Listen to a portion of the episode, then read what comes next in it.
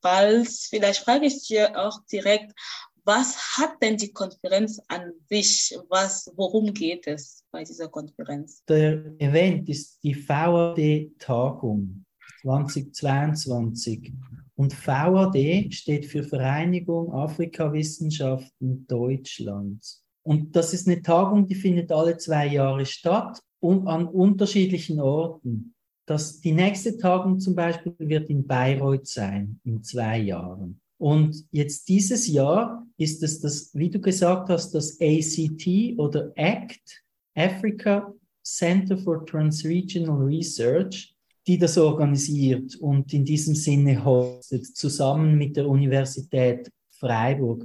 Und also für die Hörer, die sich jetzt vielleicht noch nicht viel vorstellen können, äh, wir haben 500 ähm, Teilnehmer von allen Herrenländern und Frauenländern, aber vor allem natürlich auch aus dem sogenannten globalen Süden und aus Deutschland kommen die meisten. Wir haben 500, die hybrid teilnehmen und doch fast 350, die jetzt sur Plus sind oder noch kommen werden und sich austauschen zu diesem Thema Afrika, Europa, reziproke Perspektiven und dann weiterführend, wie ist das eigentlich, wenn man Wissen über Afrika oder über Europa schafft?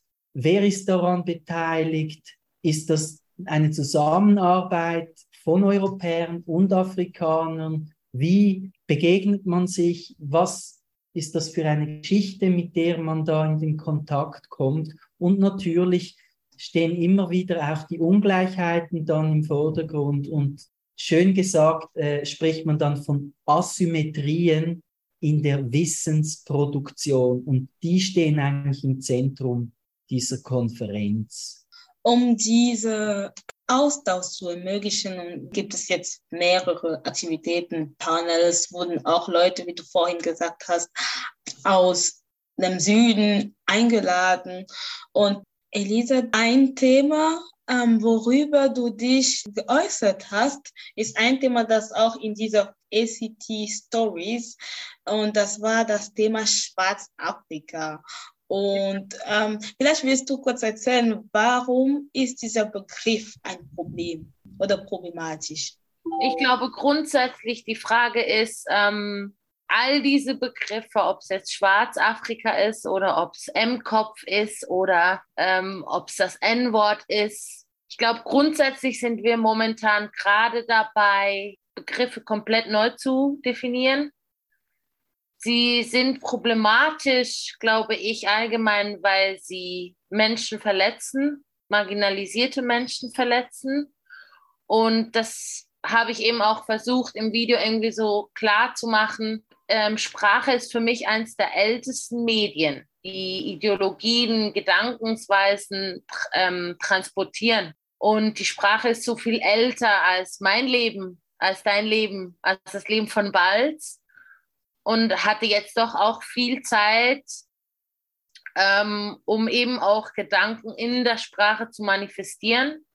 Und ich glaube, genau deswegen ist es, was fand ich es eben auch so ein super spannendes Projekt, sich einfach mal zu überlegen, ja, was bedeutet Sprache? Ne? Was transportiert Sprache? Wie müssen wir vielleicht auch Sprache anders denken, äh, neu denken, Bedeutet der gleiche Begriff für alle Menschen das gleiche? Glaube ich nicht. Der Punkt, was diese Wörter vielleicht denn bei den Leuten auslöst, das ist, das zieht sich dann in den weiteren Folgen ne, von, dieser, von dieser Serie, ähm, von den SCT Stories. Es geht immer darum, wie kommt es an bei dem Gegenüber. Es, geht, ähm, es gibt das Thema Colorblindness, was angesprochen wird. Es gibt Black and White auch. Wie habt ihr überhaupt diese Themen ausgewählt? Wer hat sie ausgesucht und wie habt ihr diese Entscheidung getroffen?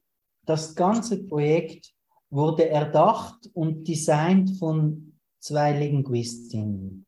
Die Idee war es, dass man Studierende fragt und bei den Studierenden ähm, nachfühlt und abklopft, ja, was sind problematische Begriffe? die ihr auch noch begegnet im Studium. Und so hat man dann Begriffe gesammelt, ausgewählt. Einerseits ist es jetzt Act in Stories, ist ein Instagram-Kanal des Africa Center for Transregional Research. Es wird aber auch auf die Homepage gehen der Universität. Ursprünglich war es vor allem für das angedacht, aber es war auch angedacht, dass man kommentieren kann und so weiter und teilen kann und so. Da ist leider die Uni-Homepage einfach noch nicht auf der Höhe und daher haben wir uns dann auch für Instagram und Twitter und die Uni-Homepage entschieden. Und äh, es ist für uns äh, sehr schön, jetzt eben wirklich mit der Welt außerhalb der Uni-Bubble ein wenig in Berührung zu kommen und vielleicht ja nicht zuletzt dadurch, äh, dass wir auch versucht haben, jetzt über andere Kanäle noch zu gehen als über die Uni-Homepage. Und die Leute, die dann die Fragen beantworten, das sind ähm, AkademikerInnen, also Leute aus der Uni. Aber einerseits du, Elisa, du bist nicht nur, du studierst, aber du bist auch ähm, aktiv für die Rechte von schwarzen Menschen. Das heißt, ähm, einerseits wurden auch ExpertInnen zu diesen Themen angefragt. Ich finde es halt immer mega schwierig, wenn man mich als Expertin betitelt. Mhm. Ich finde es zwar schön, mhm. es ist nicht etwas, das ich irgendwie nicht mag. Ich glaube einfach, vieles, was ich über mein Leben lerne, über meine Existenz, über die Welt, über die Struktur, in der wir, in der wir auch leben und überleben. Ich glaube, ähm, Experten sind andere ich glaube, wieso, ich bin vielleicht da, da, eher noch so die, die, wirklich die Lernende, die von sehr vielen Leuten lernen durfte. Aber ich glaube, so das Thema war auch Wissen einfacher zugänglich machen. Ähm, ich stand halt extrem auch hinter dem Projekt, gerade weil es neue Medien mit einbietet, weil es Wissen eben auch zugänglicher macht für Menschen, die nicht im akademischen Kontext sind oder nicht mehr im akademischen Kontext? Ich fand es interessant, dass du sagst, ähm, die Experten sind andere oder dass es andere Experten und dass du deine eigene Erfahrung, du dich dadurch nicht trotzdem nicht als, als Expertin willst. Was macht jemand so Afrikan-Expert oder was macht jemand so Expert so äh, zum Thema Rassismus. Was würdest du, Elisa, jetzt sagen dazu? Weil ähm, wie definierst du, wer Expert für was ist? Ich glaube, ähm, theoretisches Wissen ist wichtig. Ich glaube aber auch, praktisches Wissen zählt genauso. Mhm. Ähm, ja, was macht jetzt die Leute zu Experten? Ich glaube, es gibt ganz viele unterschiedliche Experten. Ne?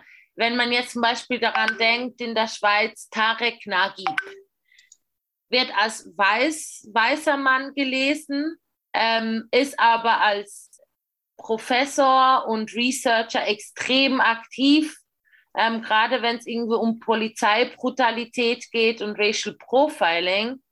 Und würde ich jetzt wahrnehmen als super Experte, wenn es um solche Themen gibt, auch wenn er vielleicht ich sage mal, 95 Prozent seiner Zeit keine sogenannten rassistischen Erfahrungen macht wegen seiner Hautfarbe. Dennoch glaube ich, er weiß schon auch, was Diskriminierung oder Xenophobie bedeutet, weil ja, spätestens wenn die Leute seinen Namen lesen, ist so, ja, wo bist denn du her? Ne?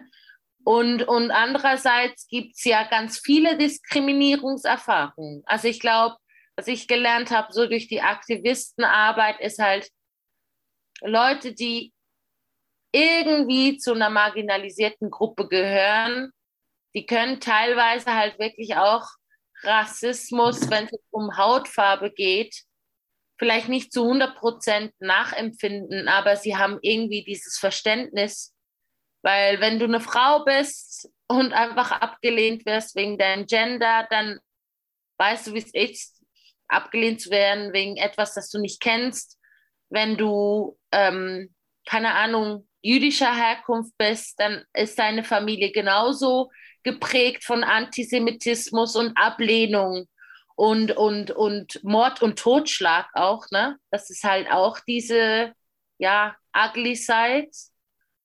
Und dann glaube ich einfach, ist teilweise halt einfach die Empathie da. Aber ich glaube, für mich so, für mich so eins dieser Kern, ja, die Kernwerte, ich glaube, so, sobald du ein Mensch bist, der irgendwie ein bisschen Empathie empfinden kann und versucht, andere zu verstehen, dann kann man sehr schnell sehr, sehr viele Sachen verstehen und auch hinterfragen. Ich finde das eine, eine, eine ganz wichtige Frage und sie ist ja auch hochpolitisch, oder? Weil schlussendlich wird der Expertentitel ja vergeben Einerseits durch Medien oder andere mächtige Strukturen, die dann jemanden als Experten anschreiben oder einführen. Es kann aber auch selbst behauptet werden, erfolgreicher oder weniger erfolgreich.